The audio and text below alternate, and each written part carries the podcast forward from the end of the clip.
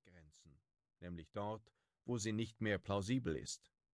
Zwar mag es der Partei gelingen, ihr Volk von großen Systemdebatten abzuhalten, doch wo die Schattenseiten der Einparteienherrschaft auf das echte Leben fallen, lassen sich die Menschen nicht mit Verweisen auf Chinas Größe abspeisen. Vor allem im Internet wird heftig darüber diskutiert, ob die Parteimitglieder tatsächlich dem Volke dienen, wie es ein alter Mao-Slogan von ihnen verlangt, oder ob sie nicht vielmehr ihre eigenen Interessen verfolgen. Die Partei denkt, sie sei stark und der Zusammenhalt groß, sagt Ai, aber in Wirklichkeit ist ihr Ansehen viel schlechter, als sie merkt. Todesstrafe kassiert, Freispruch befohlen. Für so etwas verlangt die Partei eine Verbeugung.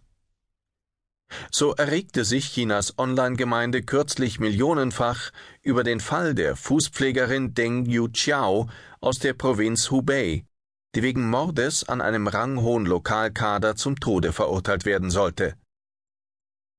Begonnen hatte alles mit einer Kurzmeldung auf einer offiziellen Nachrichtenseite, wonach Deng, die als psychisch krank beschrieben wurde, den Beamten in einem Badehaus erstochen hatte.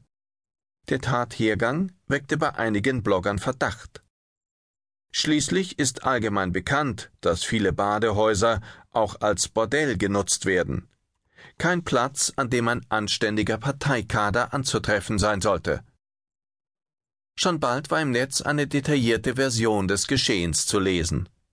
Demnach hatte der Beamte versucht, die 21-Jährige, die in dem Badehaus für Fußmassagen angestellt war, zu vergewaltigen, wogegen sie sich mit einem Obstmesser gewehrt hatte.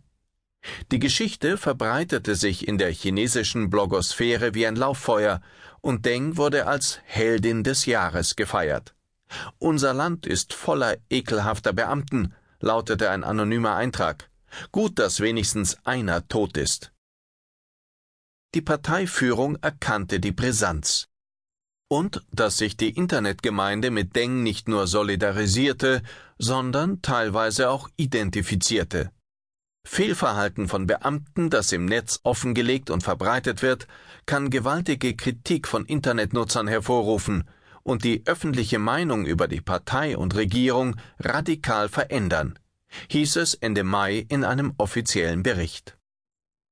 Um den Aufruhr zu stoppen, zog Peking den Fall an sich und ließ Deng im Juni in einem schnell anberaumten Gerichtsverfahren freisprechen.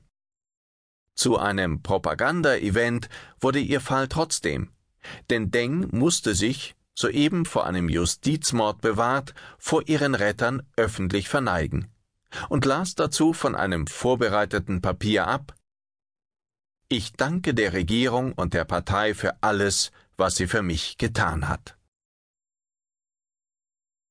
Info Drum prüfe, wer sich ewig bindet.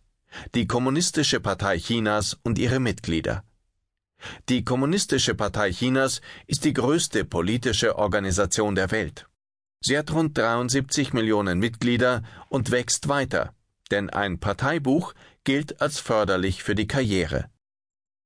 Nur noch rund 40 Prozent der Genossen, Dang Yuan, chinesisch für die Mobilisierten, sind Bauern oder Arbeiter. Neue Mitglieder werden vorrangig bei den sogenannten neuen sozialen Schichten geworben, also Privatunternehmern und anderen städtischen Eliten. Denn die Partei ist daran interessiert, alle wichtigen Entscheidungsträger des Landes in ihren Reihen zu vereinen. Die Mitgliedschaft steht längst nicht jedem offen. Die Partei wählt ihre Mitglieder, nicht umgekehrt. Und wer einmal aufgenommen ist, kann auch nicht einfach wieder gehen. Freiwillige Parteiaustritte sind nicht möglich, selbst wenn einer dies ausdrücklich beantragt und seinen Beitrag nicht mehr bezahlt. Eine Parteimitgliedschaft endet nur, wenn ein Mitglied von der Disziplinarkommission wegen Korruption oder anderer Verfehlungen ausgeschlossen wird. Der Aufnahmeprozess dauert mehrere Jahre. In dessen Verlauf prüft die Partei künftige Mitglieder auf ihre Systemtreue und Nützlichkeit. Einen Antrag stellt man bei seiner lokalen Parteizelle.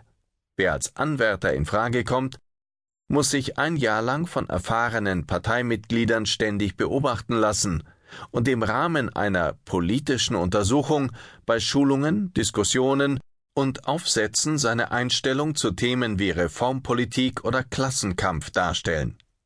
Danach wird man Parteimitglied auf Probe und muss in regelmäßigen Abständen Aufsätze zu vorgegebenen Themen verfassen. Darauf folgt nach frühestens einem Jahr die Vollmitgliedschaft. In vielen Fällen ist dieser Prozess allerdings nicht mehr als eine Formalie. Die vorgeschriebene Gesinnung ist standardisiert im Internet abrufbar. Entscheidend ist ein gutes Verhältnis zu den lokalen Kadern. Der Mitgliedsbeitrag ist einkommensabhängig und liegt zwischen 0,5 und 2 Prozent des Gehalts. Das Minimum für Arbeitslose oder arme Bauern liegt bei 0,2 Yuan.